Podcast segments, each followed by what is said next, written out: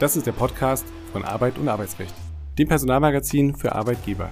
Mein Name ist Andreas Krabel und ich bin der Chefredakteur der AUA. In der Reihe Kurz gefragt sprechen wir regelmäßig mit Dr. Jan Tibor Lellay. Er ist Fachanwalt für Arbeitsrecht und Partner bei Buse in Frankfurt.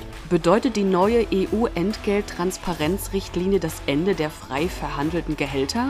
Dr. Wolfgang Lipinski erläutert beim Kongress Arbeitsrecht 2024, wie ein diskriminierungsfreies Vergütungssystem aussieht und welche arbeitgeberseitigen Vorbereitungsmaßnahmen getroffen werden sollten. Melden Sie sich jetzt an unter www.kongress-arbeitsrecht.de, um diesen und viele weitere Vorträge unserer Fachexperten nicht zu verpassen. Mehr Infos in der Folgenbeschreibung. Herzlich willkommen, lieber Herr Dr. Lellay, zu einer neuen Folge Kurz gefragt. Heute sprechen wir über die Kündigung wegen einer Strafanzeige gegen den Arbeitgeber. Was konnten Arbeitgeber tun, wenn sich Mitarbeiter an die Öffentlichkeit wenden und Missstände im Betrieb publik machen oder eben an die Strafverfolgungsbehörden wenden, ohne zuvor intern in irgendeiner Form Aufklärung angestoßen zu haben? Ein Urteil des LAG Mecklenburg-Vorpommern vom 15.08. bildet den Ausgangsfall, um diese Fragen zu beantworten. Lieber Dr. Lellay, welchen Sachverhalt hat das LAG Mecklenburg-Vorpommern Vorpommern hier verhandelt? Als ich den Sachverhalt, Herr Krabbel, las, den das LAG da zu entscheiden hatte, da dachte ich mir, und das habe ich mir ja einige Male immer mal so über die Jahre gedacht, das ist besser als jede Netflix-Serie, das ist besser als jedes Game äh, of Thrones, das ist einfach das richtige Leben, wie es so spielt bei uns im Arbeitsrecht. Und was war passiert? Es gibt da also einen gemeinnützigen Verein, der beschäftigt sich mit Kinder- und Jugendhilfe. Und der Verein, wie das ja sein muss, hat auch einen Vorstand. Und da kommt es zu Vorgängen, nenne ich das jetzt mal, nämlich eine Mitarbeiterin ähm, entdeckt E-Mails, über 700 E-Mails in den E-Mail-Postfächern des Vereins und kann da nachvollziehen, dass die Vorsitzende, die Vorstandsvorsitzende des Vereins wohl mit Vereinsgeldern Dinge getan hat, die nicht der Vereinsarbeit zuzuordnen waren. Da wurden nämlich äh, im großen äh, Stile Bestellungen bei Amazon aufgegeben, Damenbekleidung, Erwachsenenspielzeug, Shisha-Zubehör, Hundebedarf, Bücher, also alles das, was mit Kinder- und Jugendhilfe nichts zu tun hatte. Und diese ganze Geschichte, in Anführungszeichen, dieser Vorfall, der ja auch höchstwahrscheinlich strafrechtlich relevant ist, der führte zu einer Strafanzeige dieser Mitarbeiterin gegen die Vorstandsvorsitzende des Vereins und der Verein reagierte mit einer außerordentlichen Kündigung. Also man kann es gar nicht anders sagen, die klassische Whistleblower-Situation. Und hier fangen jetzt noch weitere interessante Aspekte dieses Falls an, denn das LAG hat den Fall entschieden, ohne das Wort Whistleblower oder Hinweisgeber überhaupt nur in den Mund zu nehmen oder die Entscheidungsgründe überhaupt nur zu erwähnen, obwohl ja im August des Jahres schon das Hinweisgeberschutzgesetz, wie ja unsere Hörerinnen und Hörer wissen, galt, aber vielleicht nicht da schon als der Kündigungsvorfall war. Aber immerhin interessant, dass eine solche Entscheidung heute noch von dem LAG äh, geschrieben wird, ohne überhaupt auf diese Whistleblower-Problematik einzugehen. Gab es denn darüber hinaus noch Besonderheiten zu dem Fall? Also wie Sie sagen, das ist schon bemerkenswert, dass äh, das Hinweisgeberschutzgesetz dort keine Rolle gespielt hat. Vielleicht zunächst einmal, wie hat das Gericht entschieden und, und was war noch besonders an diesem Fall? Ja, ich denke, die Besonderheit des Falls ist aber dann gleichzeitig auch gar nicht so eine große Besonderheit, weil sie uns nämlich vor Augen führt, was auch mit dem Hinweisgeberschutzgesetz sich eben nicht geändert hat. Es hat sich nämlich nicht geändert, die Rechtsprechung des Bundesarbeitsgerichts äh, zu den Hinweisgebern, zu den Whistleblowern und zwar zu den Konstellationen, die es vor dem Hinweisgeberschutzgesetz ja auch schon gab und die es auch weiterhin geben wird. Das wird manchmal übersehen, denn es gibt ja auch nach wie vor Fälle, wo das Hinweisgeberschutzgesetz nicht Anwendung finden wird und da wird natürlich nach wie vor auch die alte, in Anführungszeichen BAG-Rechtsprechung Anwendung finden. Die hat hier das LAG auch noch angewandt und hat gesagt, sagt, eine Strafanzeige kann dann nicht zu einer Kündigung führen oder darf nicht eine Kündigung rechtfertigen, wenn ein Abhilfeversuch entweder nicht mehr möglich war oder wenn er äh, nicht erfolgversprechend war. Das sah hier das LAG so und hat die Kündigung für unwirksam erklärt. Allerdings Und auch da wieder das wahre Leben, man muss es immer im Hinterkopf behalten, löst das LAG dann das Arbeitsverhältnis gegen Zahlung einer Abfindung auf. Warum? Nämlich mit der Begründung, dass sich diese Hinweisgeberin, diese Whistleblowerin im Nachhinein abfällig über die Arbeitgeberin geäußert hat in sozialen Medien. Und da sagt das LAG, das muss die Arbeitgeberin nicht hinnehmen. Und deswegen ist die Kündigung zwar unwirksam, aber das Arbeitsverhältnis, das lösen wir auf gegen Zahlung einer Abfindung. Schade, dass es da nicht immer so sauber ist und ähm, schön entschieden werden kann. Warum ist es denn so problematisch, wenn sich ein Mitarbeiter direkt an die Behörden wendet? Denn die Behörde ist ja erstmal keine Institution, die Informationen nach außen gibt. Ja, absolut richtig. Und ich denke, hier können wir uns auch sehr gut orientieren an den Wertungen des Hinweisgeberschutzgesetzes. Das Hinweisgeberschutzgesetz sagt ja auch, und da ist es ja ein ganz wesentlicher Teil des Einrichten der internen Meldestellen nach 12 Hinweisgeberschutzgesetz, dass das ist ja der Königsweg. Nicht? Der, der Königsweg auch nach der Wertung des Gesetzes ist ja der Hinweisgeber, die Hinweisgeberin, die sich intern an die Meldestellen, die Meldekanäle Kanäle wendet und eben nicht direkt an die Behörden. Das geht zwar auch, das kann man, das sieht das Gesetz ja auch vor, aber es ist auch vor allen Dingen aus Unternehmensperspektive immer der schlechtere Weg. Warum? Weil das Unternehmen vor allen Dingen damit die Möglichkeit nicht mehr hat oder nicht mehr so weitgehend hat, die Sachverhalte selber zu ermitteln, die Sachverhalte selber in den Griff zu bekommen und natürlich dadurch auch Reputationsverluste, Vertrauensverluste vielleicht zu vermeiden. Ja, und ein absolutes No-Go, möglicherweise der allerschlechteste Weg, ist natürlich der Gang zur Presse. Also wie sieht es da aus? Ja, das ist äh, der GAU ähm, häufig in diesen äh, Fällen. Äh, warum ist es der GAU? Weil man dann sich ja mit der gesamten geballten Macht der Medien in Deutschland vielleicht auseinandersetzen muss. Und die Medien, und das ist ja auch nichts äh, Schlimmes, nehmen ihren Auftrag wahr, solche Missstände äh, aufzudecken, solche Missstände auch publik zu machen, solche Missstände gegenüber der Öffentlichkeit zu berichten.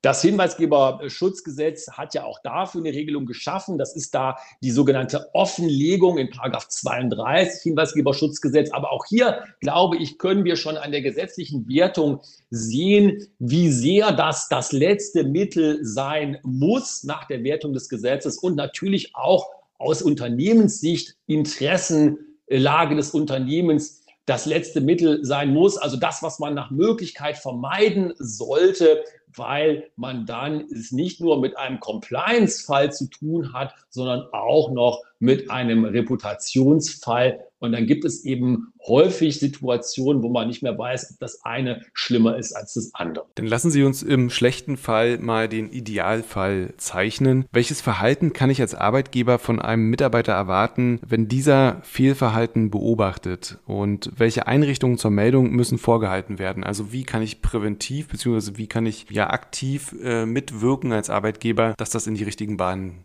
gelenkt wird? Ja, wir haben ja hier jetzt auch die gesetzlichen Vorgaben im Hinweisgeberschutzgesetz, die Einrichtung der internen Meldekanäle und dort auch äh, das fast schon checklistenartige Vorgeben des Gesetzes, wie die internen Meldekanäle, Schrägstrich Meldestellen arbeiten sollen, wie die mit den Hinweisen umzugehen haben, wie die den Hinweisgebenden Rückmeldung zu geben haben, wie die den Sachverhalt zu ermitteln haben und wie die auch ihre Ermittlungsverfahren abzuschließen haben. Und das ist wirklich eine Checkliste, äh, die man meiner Meinung nach sehr, sehr gut aus dem Gesetz nehmen kann, sich daran orientieren äh, kann.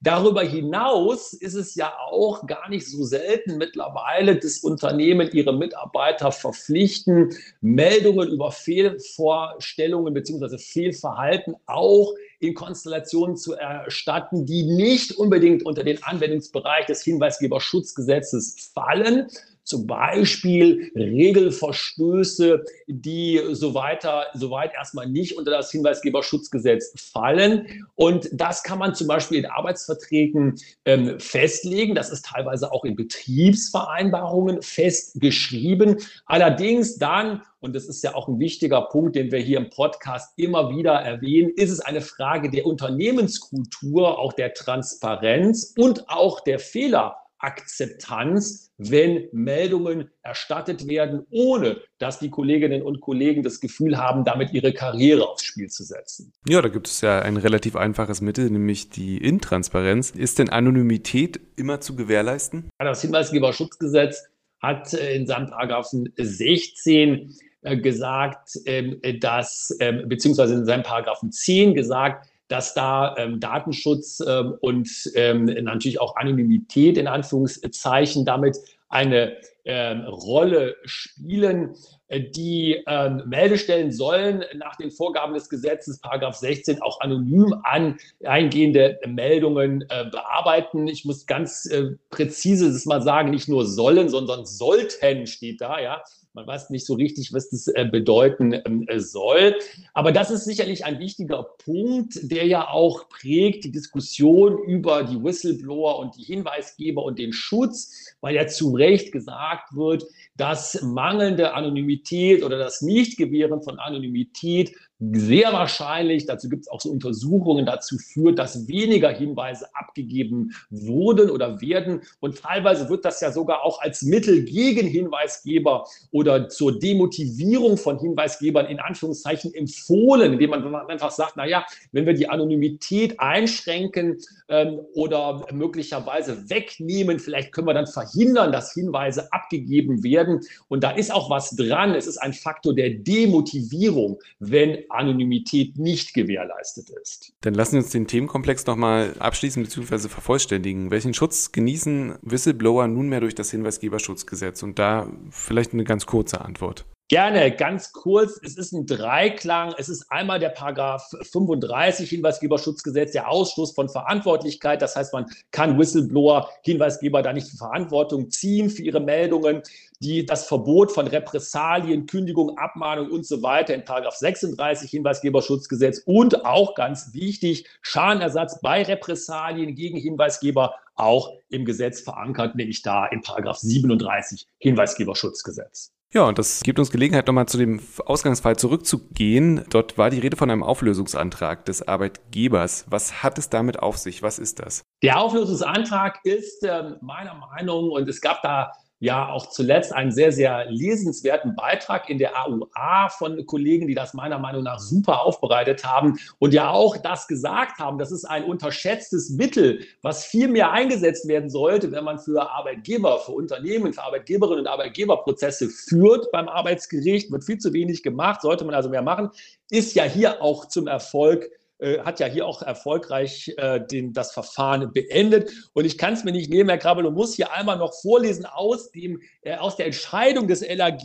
weil das auch das nochmal so wiedergibt. Da steht da nämlich in der Entscheidung drin, das Arbeitsverhältnis kann auf Antrag des Arbeitgebers gegen Zahlung einer Ablösung, Abfindung aufzulösen sein, wenn das Verhältnis zwischen Arbeitnehmer und Arbeitgeber oder seinen Vertretern durch persönliche Feindschaft oder persönlichen Machtkampf geprägt ist und Unternehmensinteressen nicht mehr im Vordergrund stehen. Also klassischer kann man es ja kaum formulieren. Es sind nicht überall natürlich Machtkämpfe und Feindschaften, aber es muss zerrüttelt sein, zerrüttet sein, das Arbeitsverhältnis. Und dann kann man mit Erfolg den Auflösungsantrag stellen und damit ein Arbeitsverhältnis beenden. Und ich liefere zum einen mal die Quelle nach. Das ist die Ausgabe 11 der Arbeit und Arbeitsrecht. Auf Seite 26 findet sich der Beitrag. Und wer jetzt äh, nicht sofort nachlesen möchte oder kann und das später tun möchte, für den habe ich jetzt noch die Frage mit der möglicherweise oder hoffentlich kurzen Antwort. Wie gestaltet sich jetzt ein solches Verfahren? Ja, das Verfahren gestaltet sich so, dass der Auflösungsantrag im Prozess gestellt wird. Also typischerweise so, die Klage wird abgewiesen, hilfsweise das Arbeitsverhältnis soll aufgelöst werden gegen Zahlung einer Abfindung, die in das Belieben oder das Ermessen des Gerichts gestellt wird. Damit ist der Auflösungsantrag in der Welt, liegt dem Gericht zur Entscheidung vor. Und dann muss man natürlich noch entsprechend vortragen und aus Unternehmenssicht darstellen, warum das Arbeitsverhältnis zerrüttet ist, warum die weitere Zusammenarbeit unzumutbar ist. Und wenn das alles gut läuft, entscheidet dann das Arbeitsgericht mit den, über den Auflösungsantrag und löst den, das Arbeitsverhältnis durch äh, das Urteil auf. Und jetzt haben wir noch ein bisschen Zeit für die spannenden oder für den spannenden Themenkomplex Strafanzeige. Wann ist denn eine außerordentliche Kündigung nach einer Strafanzeige gegen den Arbeitgeber nicht gerechtfertigt? Ja, ich denke, äh, man wird sich ähm, immer darüber im Klaren sein müssen, wie ist die äh, Konstellation. Und ähm, die Strafanzeige ist ja ein ganz, ganz schwerer Schritt, auch nach wie vor ein schwerer Schritt, übrigens ja auch nach dem Hinweisgeberschutzgesetz ein schwerer Schritt.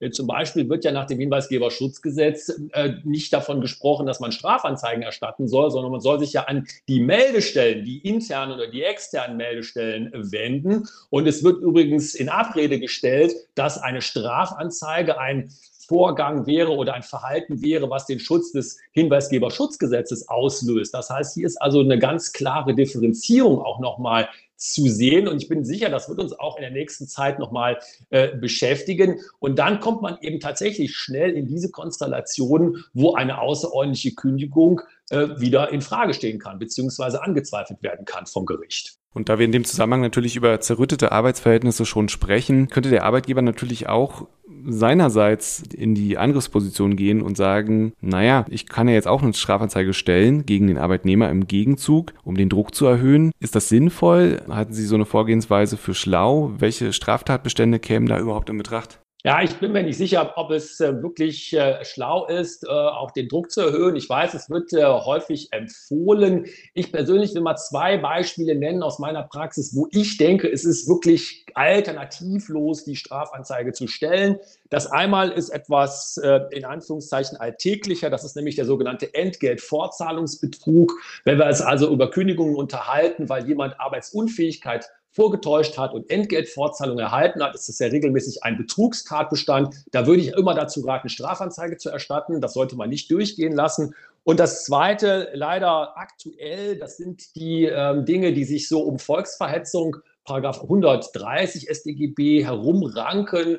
Wir hatten es ja auch im Podcast äh, besprochen, wenn politische Dinge auf einmal im Betrieb eine Rolle spielen, wenn Menschen über die Stränge schlagen, wenn es äh, Hardcore-Diskriminierungen, Anfeindungen und so weiter gibt, die strafrechtlich relevant werden, muss man meiner Meinung nach heutzutage auch als Unternehmen reagieren und Strafanzeige, Schrägstrich Strafantrag stellen. Das kann man nicht so auf sich beruhen lassen. Ja, ganz klare Ansage. Herzlichen Dank, lieber Dr. Lellay, für diese Folge. Wir hören uns beim nächsten Mal. Tschüss, bis dahin. Dankeschön, tschüss. Dies ist ein Platzhalter für Ihren Werbetext. Informieren Sie sich unter aua.anzeigen.husmedien.de oder besuchen Sie die Show Notes.